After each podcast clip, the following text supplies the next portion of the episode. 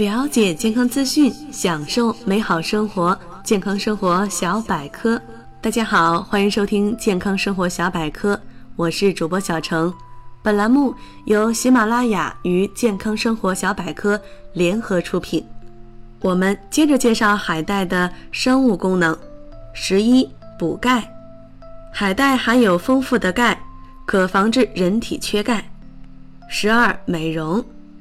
海带汁儿可以美容养颜，用海带熬成的汤汁泡澡，可以润泽肌肤，使皮肤清爽细滑、光洁美丽。十三，减肥。海带含有大量的膳食纤维，可以增加肥胖者的饱腹感，而且海带脂肪含量非常低，热量小，是肥胖者减肥的食物。十四。延缓衰老，海带富含钙元素和碘元素，有助于甲状腺素合成。这两种食物搭配不仅能美容，还有延缓衰老的作用。那海带也是不能乱吃的。海带饮食的禁忌有哪些呢？一，吃海带后不要马上喝茶，茶含鞣酸。也不要立即吃酸涩的水果，酸涩水果含植物酸，因为海带中含有丰富的铁，以上两种食物都会阻碍体内铁的吸收。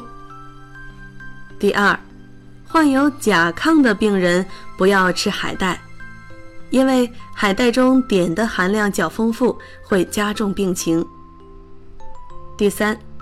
孕妇和乳母不要多吃海带，这是因为海带中的碘可随血液循环进入胎儿和婴儿体内，引起甲状腺功能障碍。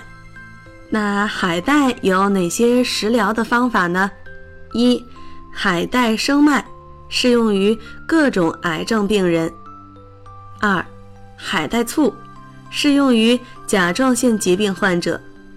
三，海带木耳羹适用于肿瘤和心血管病患者。四，海带三丝儿适用于糖尿病及肥胖症患者。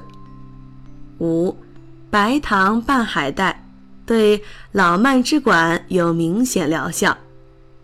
六，海带煮豆腐，这是长生不老的妙药。如果你想知道这些食疗的具体方法，可以关注我们的微信公众账号，也就是“健康生活小百科”，在里面可以看到具体的食疗方法。当然啦，如果你想了解更多的关于健康的知识，也欢迎关注我们的微信公众账号，也就是“健康生活小百科”。